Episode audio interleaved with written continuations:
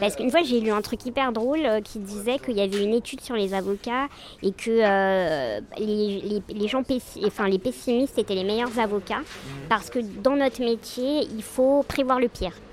Donc en fait, à chaque euh, acte que vous faites, vous devez déjà anticiper les, les, moves de la partie adverse. donc vous devez faire en quelque sorte la liste de tout ce qui peut mal se passer. Et même en le faisant, vous n'arrivez jamais totalement. Euh, et, donc moi, j'ai ce, j'ai cette façon de raisonner dans la vie. À chaque truc, je me demande qu'est-ce qui peut mal se passer. Intertexte. Elisa Rojas. Un podcast animé par Arthur Segar. On va parler ensemble de, de sept textes donc le dernier texte que tu as trouvé vraiment beau, le texte qui parle le mieux d'amour, un texte qui provoque la réflexion, un texte que tu aurais voulu avoir écrit, un texte à offrir, un texte dans lequel tu aimerais vivre et une carte blanche. Voilà. Et, avant ça, il y, a un petit rituel euh, pour lancer un peu la, conversation, c'est qu'il y a un petit jeu de cartes devant toi. Donc j'ai mis des petites phrases sur ces, sur ces cartes. Tu peux tirer n'importe quelle, quelle carte. Voilà. Alors attention, suspense. Donc j'ai pas pris la première. Hein. Alors, ouais, d'accord. Alors, j'ai peur de mal lire. Je me refuse à faire de toi un objet, quand même ce serait l'objet aimé, Marguerite Yourcenar.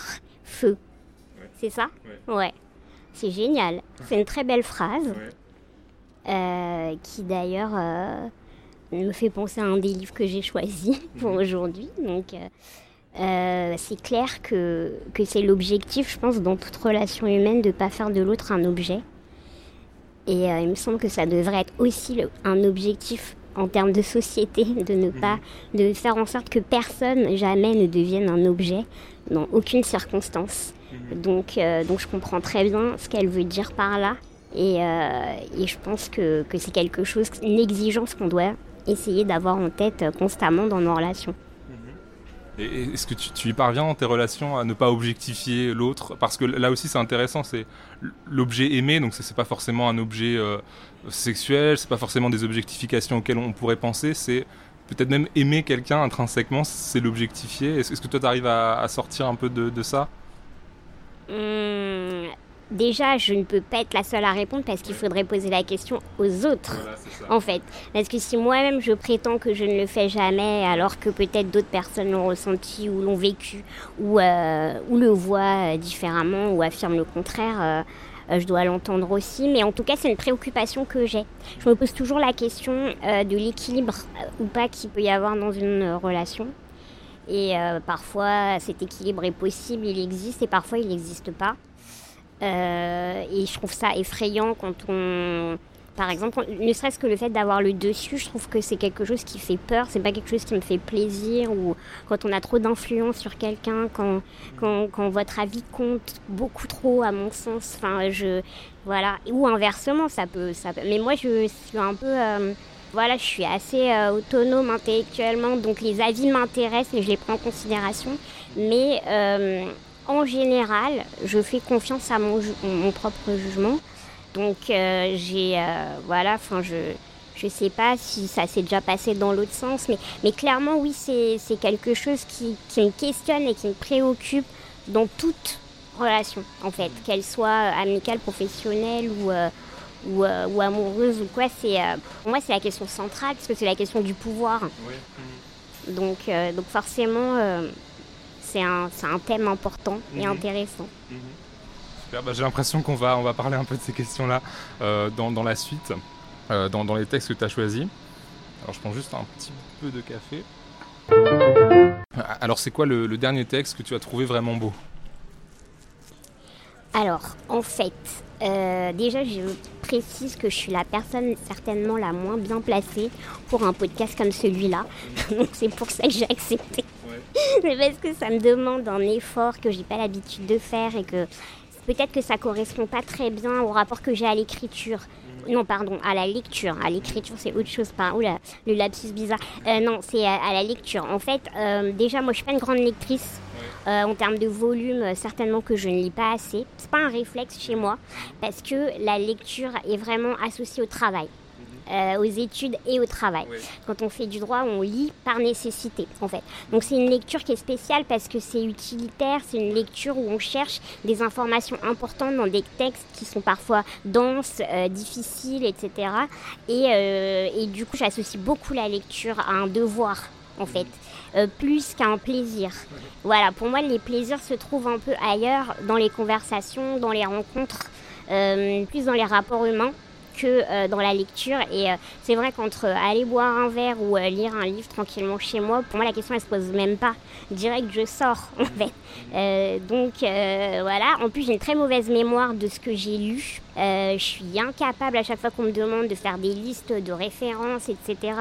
Je sais pas pourquoi, mais vraiment j'imprime difficilement ce que voilà que j'ai ce que j'ai lu. Alors que par contre j'ai une mémoire auditive qui fait que je me souviens parfois extrêmement bien de ce qu'on m'a dit. Et il y a des phrases en fait que je n'oublie jamais et qui restent et qui ouvrent des réflexions beaucoup plus profondes et beaucoup plus euh, euh, longues et intenses que ce que je lis. Alors peut-être que je lis pas les bonnes choses, je sais pas, mais en tout cas, le fait est que ça part rarement d'une lecture.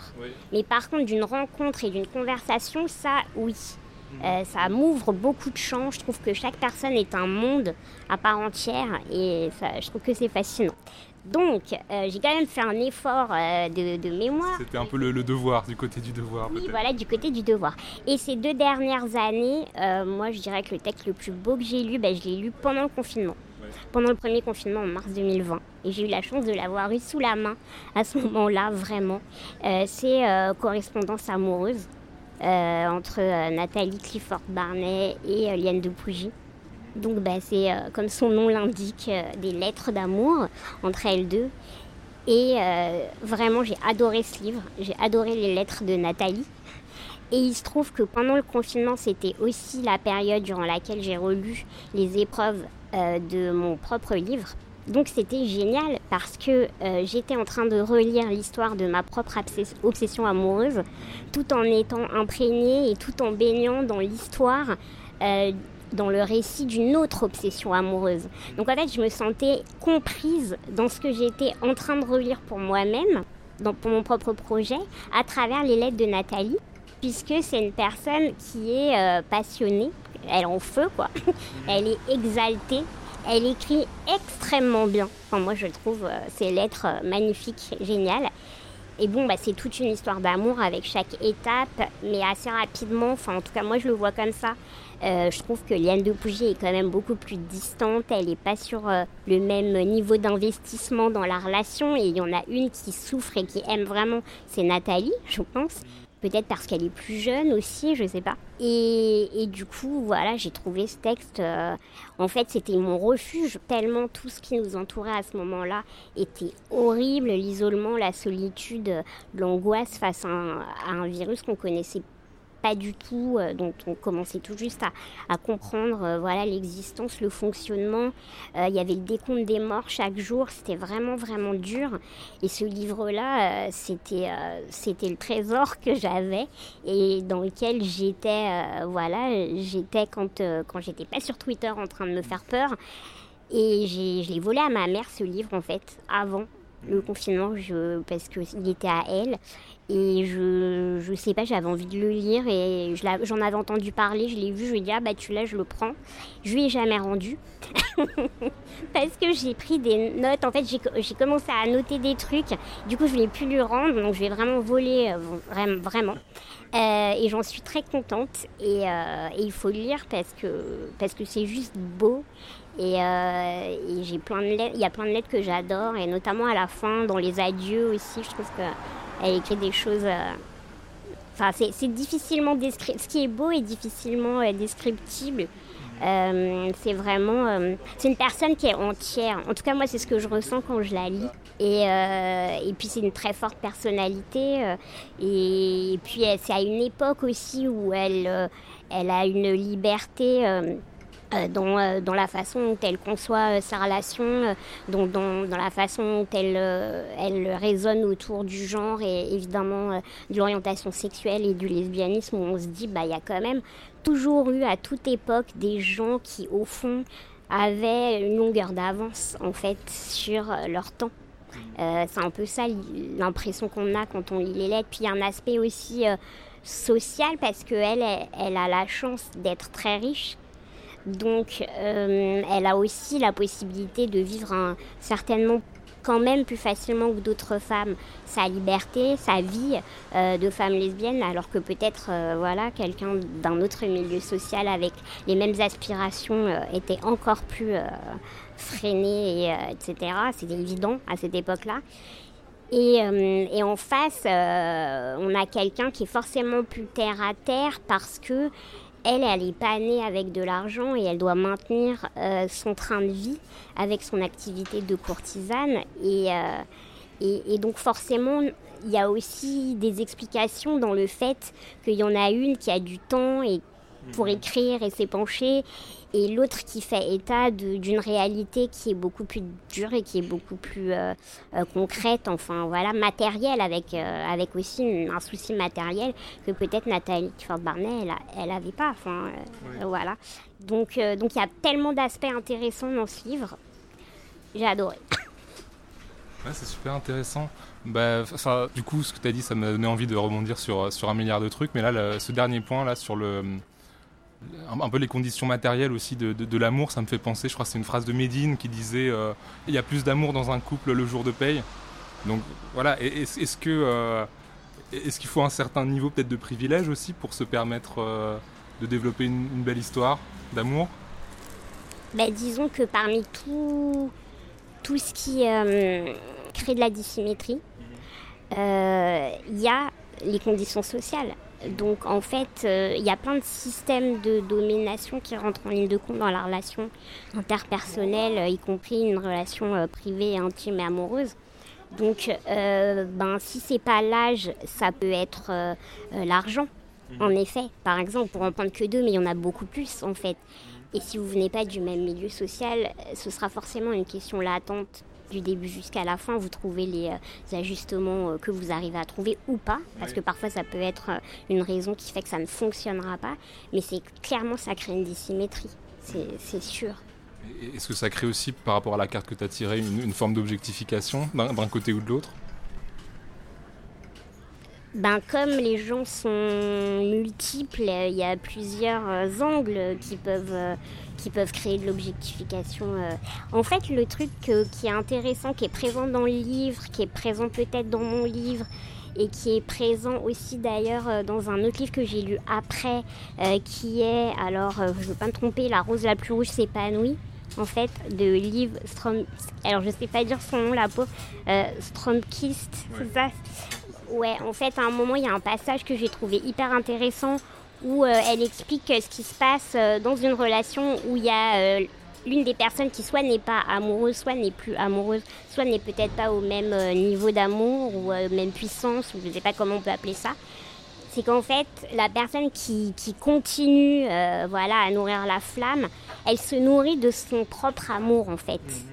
Et ce qui la satisfait, c'est la fidélité qu'elle a à son propre sentiment et qui est du coup déconnecté de ce qui se passe en face. Voilà. Donc, on peut dire que c'est une forme d'objectification, peut-être, ouais, qu'il y a quelque chose de cet ordre-là dans la passion amoureuse et dans l'obsession surtout. Parce que c'est quelque part, il y a un aspect obsédant une fidélité qui, est plus par rapport à, soi et à son propre sentiment que par rapport à l'autre. Exactement. J'ai trouvé cette idée-là extrêmement intéressante. Et en plus, elle, souligne aussi le fait que ça n'a pas toujours été moqué, que ça n'a pas toujours été dévalorisé le fait d'être fidèle à soi-même, dans son amour, même non partagé. Alors que nous, on est dans une époque où les gens vous disent mais ça va pas. Mm. c'est toi qui as un problème en fait. Si t'aimes quelqu'un qui t'aime pas, le problème vient de toi. Et, euh, et, elle, elle relativise euh, ce discours-là en disant qu'il y a eu des époques où euh, le fait de nourrir, voilà, par exemple, une passion comme ça épistolaire comme, comme Nathalie Clifford Barnet, bah, ça pouvait ne pas être, être dénigré, mais ça pouvait montrer sa fidélité à elle-même, sa force de caractère. son caractère passionné, enfin ça pouvait être interprété comme quelque chose de, de positif en fait. Voilà, donc j'ai trouvé euh, l'idée aussi euh, intéressante. Et ça m'aurait beaucoup aidé à l'époque où moi-même j'étais dans ce, dans ce registre-là. Bah, on, va plus ou moins rester quand même dans le, dans le sujet, puisque quel est pour toi le texte qui parle le mieux d'amour? Oui, donc euh, j'étais dans la difficulté parce que j'avais déjà choisi d'entrer de jeu un livre d'amour. Euh, donc moi j'aurais plutôt dit une chanson. Mais ça reste difficile parce que des chansons d'amour, il y en a tellement. Donc il y a beaucoup d'hésitation autour de ce choix. Euh, j'ai toujours envie de caser George Michael quelque part. Edith Piaf aussi sur l'amour quand même. mais je me suis dit, en fait, je vais prendre la chanson euh, qui est interprétée par Bette Midler, qui s'appelle The Rose, mhm. avec mon accent super. Et en fait, c'est une chanson qui est écrite aussi par une femme, qui s'appelle Amanda McBrown. Donc j'ai fait des recherches pour, euh, en plus, euh, voilà, essayer de comprendre. Elle a gagné deux prix quand même, cette chanson et elle a été écrite l'année de ma naissance, comme quoi il n'y a pas de hasard dans la vie, en 1979. Et je trouve que c'est une magnifique chanson, les paroles sont superbes, et euh, c'est plutôt, pour le coup, à l'inverse du livre euh, euh, Correspondance amoureuse, c'est sur la difficulté d'aimer et d'être aimé, la peur de l'amour, en fait. Mais voilà, cette chanson, c'est... Je pense qu'elle mérite la reconnaissance et les prix qu'elle a reçus.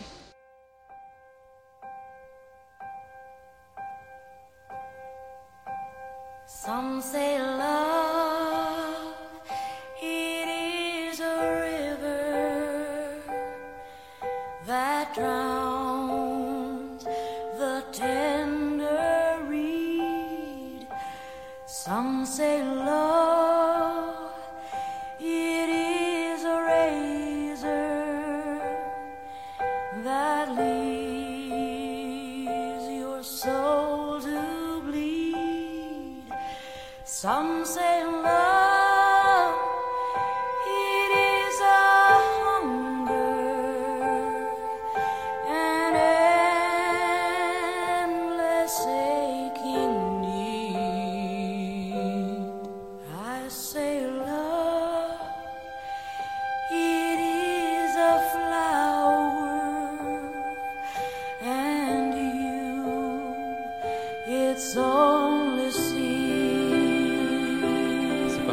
métaphores là au, au début. Donc l'amour, c'est quoi? C'est un- une rivière, c'est une, euh, une lame de rasoir, c'est une euh, hunger, euh, une faim. Une image est, euh, très belle de, de la souffrance associée à l'amour.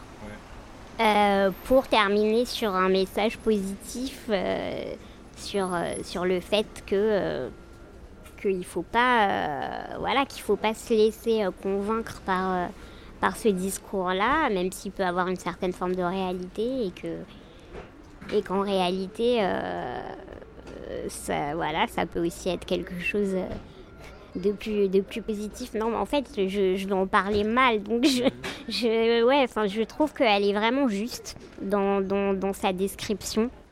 Ouais, il y a une phrase qui est. Enfin, elles sont toutes belles, donc c'est vraiment.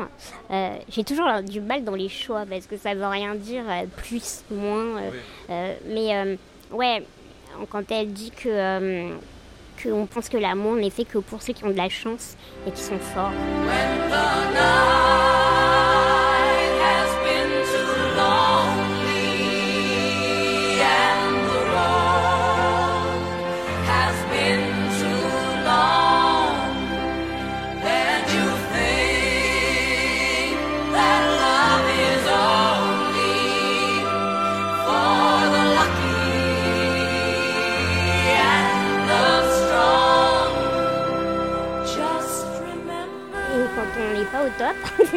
c'est une réflexion qu'on peut être amené à se faire.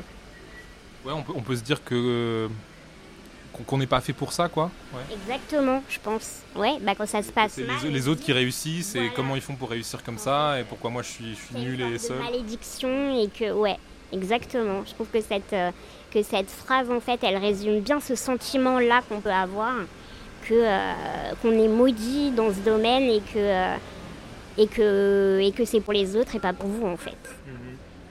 C'est- marrant parce que aussi il y a, quelqu'un d'autre euh, euh, dans ce podcast qui a choisi dans cette catégorie les, les gens qui doutent, qui est un peu sur ça aussi de, d'Anne Sylvestre, qui, est de dire que euh, un peu ouais l'amour c'est pour les autres et, et voilà il y a des gens qui, qui réussissent pas et pourtant c'est c'est aussi une belle chanson d'amour de se dire euh, Moi, je pense que c'est vrai en plus. Enfin, je, ça pourrait être euh, pessimiste, mais oui, en fait, je suis pessimiste. Je pense qu'on ne peut pas réussir dans tous les domaines. Pour moi, c'est c'est, euh, enfin, c'est un, objectif inatteignable que de croire qu'on va pouvoir réussir dans tous les domaines. Euh, et on nous fait croire que c'est ce qu'il faut atteindre comme objectif, ce que je trouve en fait euh, beaucoup, trop exigeant et pas réaliste. En fait, ça correspond pas à la, vie, je trouve. Et, et on peut, bah oui, peut-être être davantage fait pour d'autres pour d'autres choses, pour d'autres expériences, pour euh, et, et, euh, et, le fait de pas euh, cocher toutes les cases et, et enfin après qu'est-ce que ça veut dire le succès? Mais admettons que ça veut dire un peu quelque chose on peut pas à la fois avoir et une vie professionnelle réussie et amicalement tout va bien et amoureusement c'est nickel. Ça c'est faux. Ou alors ça dure cinq minutes faut arrêter.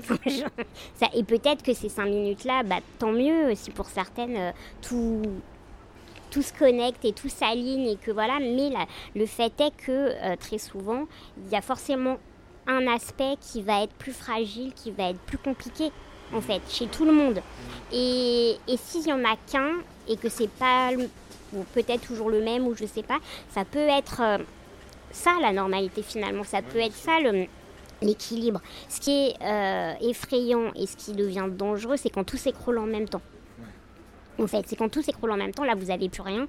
Et ça, c'est ce qui fait que les gens, euh, euh, bah, vraiment sombrent, en fait. Mais oui, mais moi, je crois pas au bonheur comme un état de ouais, comme quelque chose de, stable, comme une espèce de plénitude qui, euh, qui serait euh, globale en fait, qui, qui, qui, euh, qui, toucherait tous les domaines et tout. Moi, ça, j'y crois pas. Je vois pas comment ce serait possible en fait. Un texte qui provoque la réflexion. Alors là, nous allons prendre un essai, n'est-ce pas? Alors, je lis pas beaucoup d'essais parce que euh, je suis très pragmatique comme personne et, je ne suis pas une théoricienne. Je prétends pas être une théoricienne et j'ai même pas envie en fait d'être une théoricienne. Mais il faut dire, oui, bien sûr, heureusement, il y a des essais qui sont vraiment intelligent, bien écrit, drôle même. Et ça, j'adore. Euh, donc là, euh, l'un de ceux que j'ai préféré ces derniers temps, sachant que j'ai beaucoup de retard sur euh, ma liste de livres à lire, parce que j'ai reçu beaucoup de choses ces derniers temps, de gens que je connais qui ont sorti des livres. Alors je m'excuse par avance si je ne parle pas de leurs livres, c'est parce que je suis méga en retard. Voilà, c'est en cours. Et donc Olivier Siran, il a écrit Sur les dents. Et c'est un super livre. Euh, c'est drôle, c'est très instructif. On apprend beaucoup de choses sur, par exemple, l'histoire du métier de dentiste et, euh, du soin dentaire, en fait. Donc déjà, rien qu'à cet égard-là, c'est euh, passionnant. Et puis, évidemment, sur ce que les soins dentaires disent des injustices sociales et du capitalisme. Et, et c'est à la fois drôle, mais aussi tragique et vraiment révoltant puisqu'il euh, parle notamment de scandales euh, sanitaires qui sont liés aux soins dentaires euh, par des entreprises qui font des soins dentaires low cost et qui s'adressent aux personnes les plus précaires et qui font de la boucherie en fait, qui laissent les gens à la fois sans argent mais aussi sans véritablement bah, les soins dont ils, ont, ils avaient besoin. Donc c'est vraiment ignoble et affreux. Et j'ai trouvé aussi pas mal de points communs dans la description de la, de la, de, du métier de dentiste à l'heure actuelle avec le métier d'avocat. Mhm. Puisqu'en réalité, on est dans un système où tout est fait pour que, euh, en tant que professionnel libéral dans ces domaines-là, euh, vous vous concentriez sur les gens qui ont de l'argent et pas sur ceux qui n'ont pas d'argent, en fait tout est fait pour euh, vous, empêcher le plus possible d'accorder euh, le temps, euh, l'énergie, pour vous décourager en fait d'avoir ce type de client alors que c'est parfaitement anormal et qu'en plus c'est des gens qui ont non seulement besoin mais peut-être encore plus besoin d'un accompagnement de votre part. Et vous devriez pouvoir vivre euh, de euh, ces soins-là ou de cette défense-là pour ce qui concerne les avocats. Donc j'ai trouvé euh, le hum, témoignage du dentiste qui l'interroge dans son livre et qui lui s'efforce d'avoir une pratique éthique et de ne pas abandonner cette clientèle et tout. Et la façon dont il est méprisé par ses confrères, eh ben, ça correspond vraiment à ce qu'on peut vivre en tant qu'avocat en faisant des choix similaires. Ah, c'est super intéressant. Mmh. Bah, j'ai pas lu ce livre, mais je l'ai offert à mon dentiste. et donc, euh, et ouais, enfin, du coup, ça, il n'était pas d'accord avec tout, il me semble, mais bon, il a, il a, il a bien aimé. Et en effet, c'est vrai que euh, il, me dit qu'il y a certains soins qui lui coûtent en fait à, faire parce qu'il y a, des, réglementations qui font que euh, par rapport aux prothésistes qui lui facturent une certaine somme, en fait, euh, non seulement il gagne pas d'argent, mais il en perd en fait en posant, en prenant le temps de poser certaines, voilà, certaines couronnes, etc. Ouais, donc donc c'est intéressant. Ouais. Faut, faut que tu le lises parce qu'il est top. je l'ai conseillé aussi à beaucoup de gens et j'ai que des retours positifs. Ma mère qui est quelqu'un de très difficile, parce qu'elle, elle lit beaucoup justement, donc elle a forcément plus d'éléments de comparaison, etc. Elle a beaucoup aimé aussi. Oui, et, ce fait qu'en effet, euh, l'accès aux soins et du coup peut-être l'accès à, la, défense aussi, euh, qui est euh, dans un modèle en fait ouais, capitaliste, et alors qu'il devrait peut-être y avoir quelque chose comme un, service public qui, prenne vraiment bien ça en charge, alors que pas toujours le cas, quoi. Bah, de toute façon, tout est fait. Euh, par exemple, moi, je peux parler que de ce que je connais en droit euh, pour euh, vous orienter vers la défense des entreprises, pour vous orienter vers la défense sur les matières droit, du droit des affaires, droit fiscal. C'est vraiment les matières qui sont valorisées en fait à mmh. l'université. ce sont les matières où ils créent des filières d'excellence, etc. Bon, déjà la filière d'excellence, sur le principe, moi, je suis, euh, voilà, je suis pas d'accord. Mais en plus de ça, il se trouve que c'est ces matières-là qui sont mises en avant, en fait. Euh, et ça veut bien dire ce que ça veut dire. Ça veut dire qu'en tant qu'étudiant et après en tant que professionnel, vous êtes encouragé à vous diriger là-dedans. Et de fait, si vous voulez vivre de votre, de votre métier, c'est vrai que vous avez plutôt intérêt à défendre ceux qui ont de l'argent. C'est la réalité. Sinon, euh, bah, vous allez, en termes en tout cas financiers, être plus proche des gens que, que, vous défendez, au sens où vous n'allez pas euh, pouvoir, ben, c'est évident que vous n'allez pas pouvoir demander euh, des sommes, euh, voilà, faramineuses à des gens qui n'ont pas les moyens de payer. Donc soit, et si vous acceptez ça, vous vous, vous, vous condamnez vous-même à avoir un revenu moindre. Mais ce qui est encore plus grave, parce qu'à la limite, si c'était juste gagner moins, si votre objectif dans la vie, c'est pas de devenir riche, ce serait pas si euh, grave que ça, serait un choix. Mais là, ça va au-delà de ça, c'est-à-dire qu'on fait tout pour que cette défense-là soit impossible, pour que vous finissiez perdant financièrement, pour que vous travailliez à perte, en fait, et que vous finissiez par vous dire non, mais en fait, je peux pas continuer comme ça, et il va falloir que je donne ma force de travail euh, aux gens qui ont de l'argent et, euh, et, que je que j'ai en plus en général quand vous faites ça, ça le but c'est de les aider à en gagner plus. Donc c'est déjà des gens qui ont de l'argent, dont le but alors que les personnes qui n'ont pas d'argent, non. Le but, c'est de, régler des problèmes extrêmement concrets et de leur permettre de, garder ce dont ils ont besoin juste pour pouvoir exister, pour pouvoir subsister, leur travail, leur logement, etc. Moi, pour moi, ça a mille fois plus de sens. Mais le souci, c'est que, euh, oui, enfin, c'est, vous pouvez pas en vivre.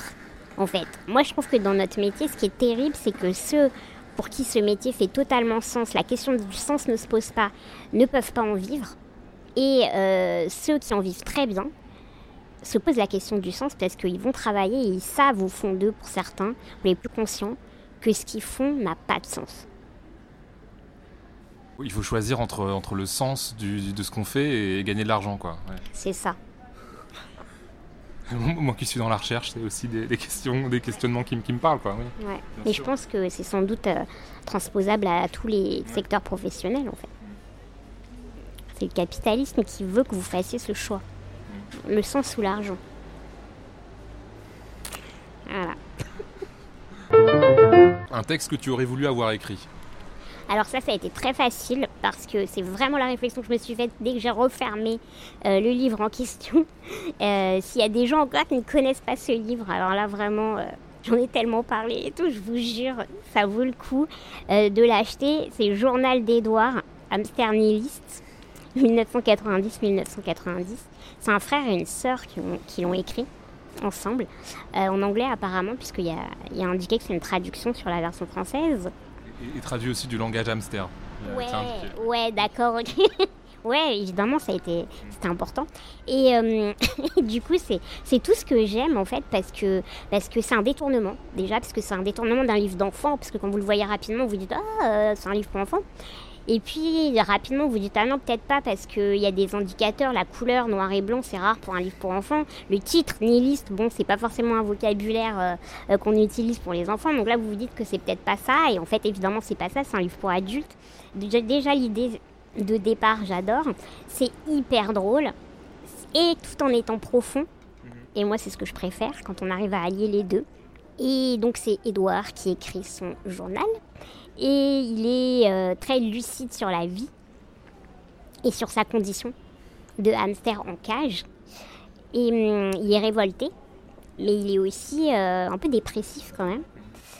Euh, donc il raconte sa vie et surtout, enfin moi je veux pas spoiler parce que je veux pas enlever aux gens qui, qui vont le découvrir le plaisir que c'est de découvrir ce livre, mais si on devait résumer, en fait, il est animé que par deux choses. C'est la lutte et l'amour. Donc forcément, euh, je m'identifie quand même pas mal à Edouard. et en plus, c'est mon jumeau d'anniversaire, parce qu'il dit qu'il est né le 30 avril, et moi je suis née le 30 avril. Vraiment, il y a des choses, euh, voilà. Il n'y a pas de hasard. c'est un, livre extra. Si je pouvais, j'en achèterais une caisse pour pouvoir l'offrir en fait à tous les gens que j'aime. C'est aussi un texte à offrir. Hmm. Oui, carrément. Moi, je trouve, c'est un texte à offrir. Ouais.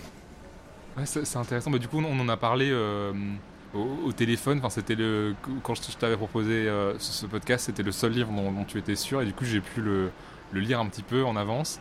Et, euh, et ouais, c'était très intéressant, très drôle, mais aussi j'ai trouvé très déprimant finalement. Enfin, la vie d'un hamster en, cage, c'est pas non plus. Euh, enfin, je sais pas quel est ton. Euh, moi, je me trouve pas déprimant parce qu'il y a de l'humour, qu'il y, a des, y a des alternances entre, entre les moments où il perd espoir euh, en l'existence, en la vie, euh, et puis les moments où il, où il fait des rencontres qui, le, qui, qui lui donnent de l'énergie, qui, lui font, qui, lui, qui le font espérer en fait. c'est ça, en fait il y a beaucoup de rebondissements finalement, même au sein de cette petite cage. Oui, il y a quand même pas mal de rebondissements, il trouve l'amour.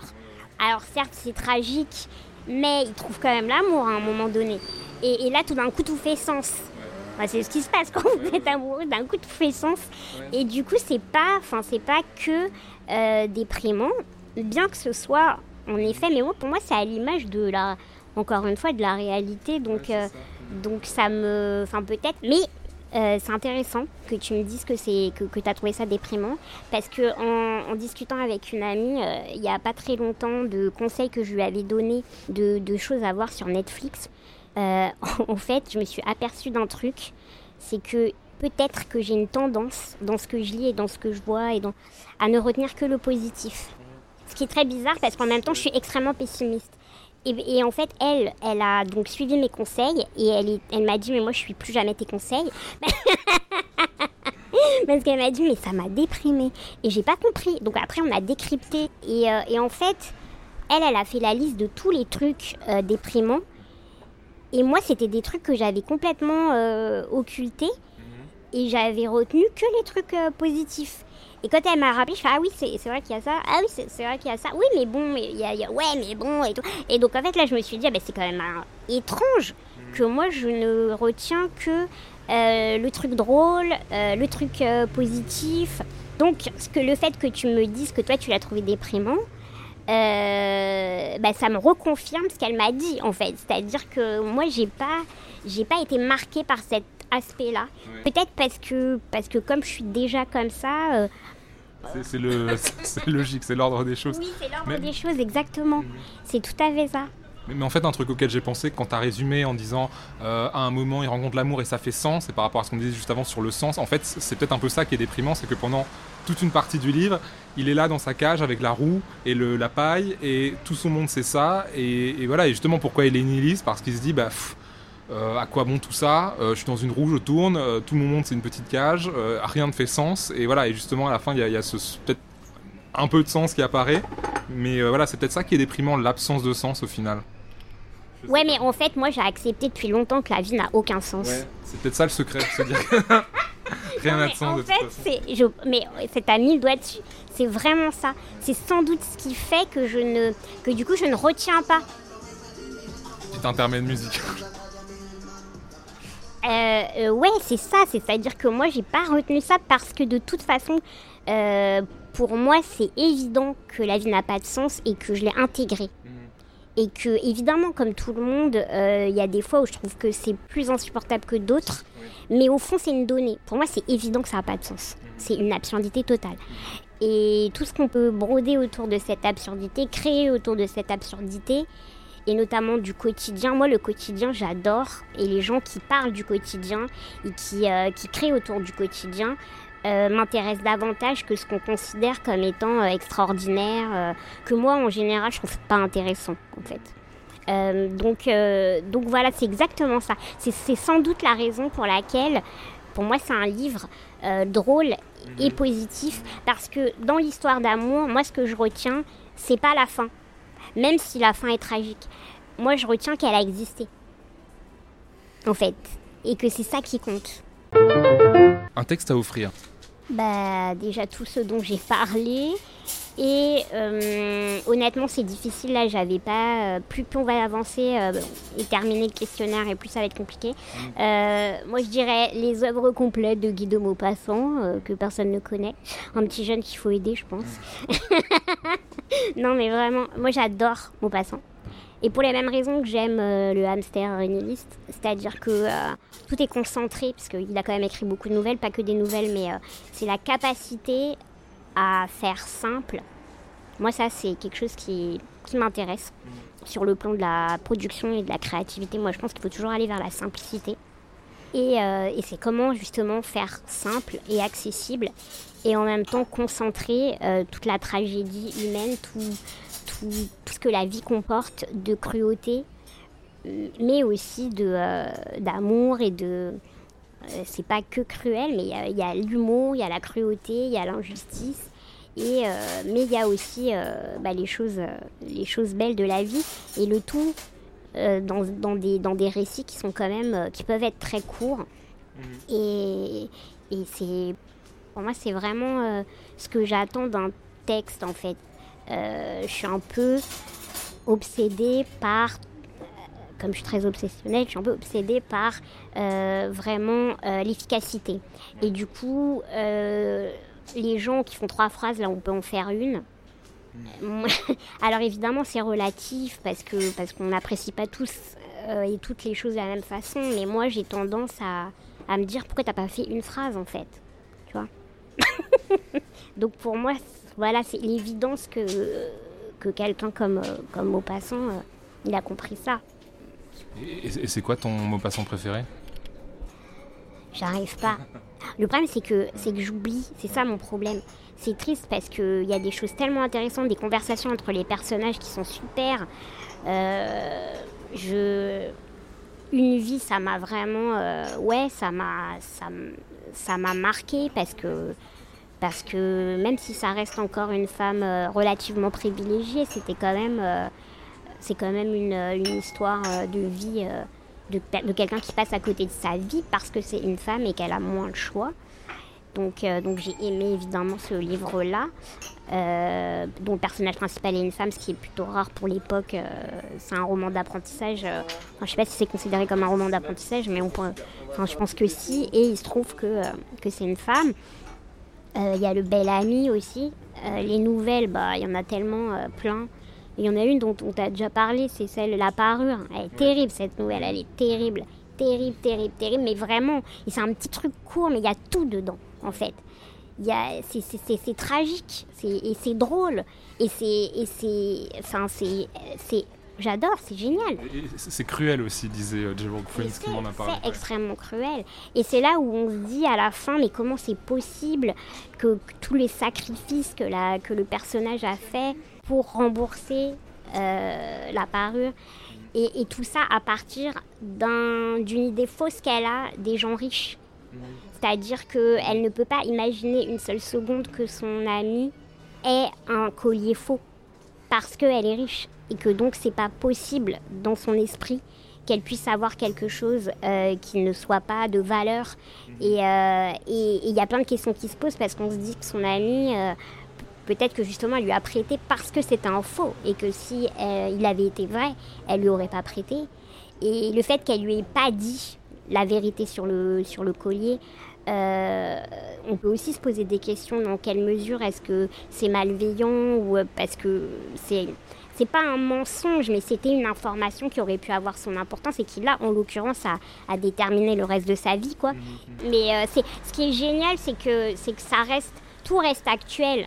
Et c'est ça le, la marque des, des, gens qui ont une vision de leurs euh, contemporains et de leur société, c'est que c'est que même si on vit pas à la même époque qu'eux, euh, toutes les, tous les thèmes se retrouvent euh, actuellement. Mhm. Parce que Bel Ami, on peut, on peut le retrouver aujourd'hui. Euh, il parle déjà de ce qui se passe dans la presse, de l'argent, de, enfin de, de, du pouvoir exercé par, par les gens qui ont de l'argent sur l'information, sur la presse, etc. L'arrivisme, le, voilà, c'est toujours aussi toujours le thème de, de des, des, apparences, quoi, de, de, de qu'est-ce qui, qu'est-ce qui compte dans la vie, en fait. Et non, c'est vrai que, que je suis assez fan de Maupassant. Vraiment. Un texte dans lequel tu aimerais vivre?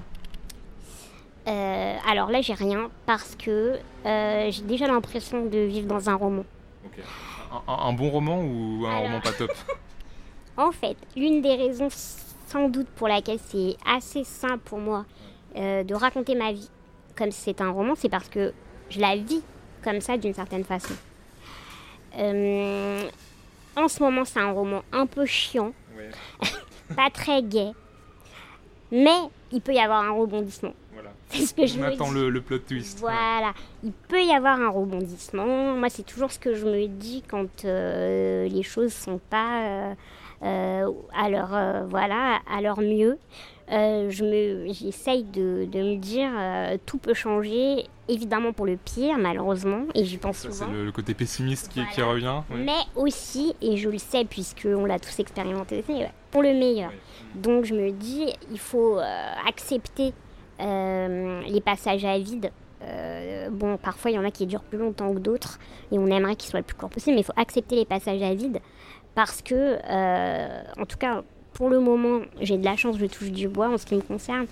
Il y a toujours un petit truc qui, euh, débloque euh, une situation qui paraît euh, inextricable ou, une impasse. Ou, donc il faut essayer de garder un peu confiance et d'attendre ce moment-là. En fait, cette énergie qui va venir, on ne sait pas de quoi. En fait, on ne sait pas de quel événement, de quelle rencontre, de quel voilà. Bah, finalement, c'est extrêmement optimiste ça, de se dire qu'il y a toujours quelque chose qui va venir débloquer une situation dans laquelle on est, on est coincé. Euh... Dans l'histoire de. Bah, bref, est-ce que c'est optimiste? Enfin, C'est comme l'histoire du hamster en fait. Il y, a... ouais, il y a toujours des choses qui se passent, donc il y a toujours des situations qui sont débloquées d'une façon ou d'une autre. Quoi. Oui, bah de toute façon, euh, de toute façon, je saurais jamais si je suis optimiste ou pessimiste. Ça doit. Ouais, enfin, c'est peut-être des catégories un peu trop limitantes. Voilà, c'est ça. Ça doit. C'est vraiment une question de phase. C'est une question de moment. Euh, j'ai les deux. Euh, ma mère, c'est quelqu'un de très, très, très optimiste. Et mon père, c'est quelqu'un de très, très, très pessimiste. Vraiment. Mais vraiment de façon extrêmement marquée. Et je pense que j'ai les deux. euh, donc, euh, j'ai ce problème de toujours voir le pire et envisager le pire. Et en même temps, ma mère, elle a quand même réussi à me transmettre euh, l'idée et qu'elle me rappelle de toute façon constamment que rien n'est figé. Ça, c'est une phrase qu'elle a dit, rien n'est figé. Et dans son esprit, ça veut dire euh, que les choses bougent à un moment donné et pas forcément pour le pire, pour le meilleur aussi. Donc, euh, donc quelque part, c'est aussi en moi. Mais après, vous êtes plus ou moins attiré euh, vers l'un ou vers l'autre en fonction du contexte et, euh, et de, de, ce qui se passe aussi autour de vous. Euh, voilà, bon, là, on est dans un contexte international et national particulièrement plombant. Et le problème, c'est que c'est très compliqué d'avoir une perspective, un horizon positif. Là, honnêtement, c'est compliqué. Je pense que c'est le cas pour, euh, pour tout le monde. Et puis, évidemment, en fonction de, de votre situation matérielle, c'est encore pire pour d'autres personnes. Et, et c'est ça qui est triste, c'est que c'est qu'en ce moment, on n'a pas de perspective euh, très réjouissante, y compris sur le plan politique. Là, c'est très, très effrayant. Entre parenthèses, cet épisode a bien sûr été enregistré avant les élections présidentielles françaises, Et euh, c'est également le cas des 4 ou 5 prochains épisodes du podcast qui sont déjà enregistrés, mais qu'il faut encore que je monte. Merci de votre compréhension. Donc, euh, on s'accroche quoi, mais c'est pas facile. On attend le plot twist euh, et la happy end. On espère que ce sera pas euh, celui qui va nous faire faire nos valises. Voilà, c'est tout. On arrive déjà à la carte blanche. Ouais, alors là, du coup, comme je suis pas fun, on va revenir sur un texte qui est plutôt juridique. Euh, c'est euh, le, les, les, travaux, les rapports de l'ONU sur la France au regard de euh, son respect de la Convention internationale relative aux droits des personnes handicapées. Et en fait, ce sont des textes importants. Et si seulement tous les gens qui travaillent sur le handicap, et notamment les journalistes, pouvaient les lire, ils sont relativement court. À chaque fois, ça fait, ça fait une vingtaine de pages. C'est plutôt bien écrit, synthétique. Du coup, c'est accessible, donc euh, on ne peut pas vraiment euh, se servir du fait que, que c'est du droit ou que ça vient d'une organisation internationale pour euh, être réfractaire d'entrée de jeu. Vraiment, moi-même, j'ai été étonnée par, par le caractère simple de la rédaction. Et on ne peut pas euh, avoir une réflexion intéressante euh, sur le handicap en France et notamment mettre les choses en perspective et avoir un regard critique et poser les bonnes questions aux responsables, par exemple politiques, qui agissent dans le domaine, sans avoir pris connaissance de ces rapports. Donc j'insiste très lourdement sur le fait qu'ils sont essentiels. Donc il y a celui euh, qui fait suite à la visite de la France en 2019 et là, euh, récemment, ils ont, j'ai l'impression récemment, j'espère que je ne me trompe pas, en tout cas, ils ont, ils ont enfin traduit euh, les observations qui ont été faites après l'audition de la France. C'était cet été, je crois. Enfin, et, voilà, il faut, enfin, maintenant, ils sont accessibles et ils sont sur Internet. Et il faut, il faut vraiment prendre connaissance. Et d'ailleurs, il y a un passage que je vais lire qui est le point 51 du, euh, du rapport de visite de 2019. C'est dans la section F, autonomie de vie et inclusion dans la société. Et donc voilà ce que dit la rapporteuse spéciale. La rapporteuse spéciale est extrêmement préoccupée par le nombre très élevé de personnes handicapées qui vivent dans des établissements répartis sur tout le territoire français. Environ 100 000 enfants, et 200 000 adultes handicapés résident dans une grande variété d'institutions. La plupart de ces dernières reçoivent un appui financier de l'État et sont dirigées par des organisations à but non lucratif, y compris des organisations de parents.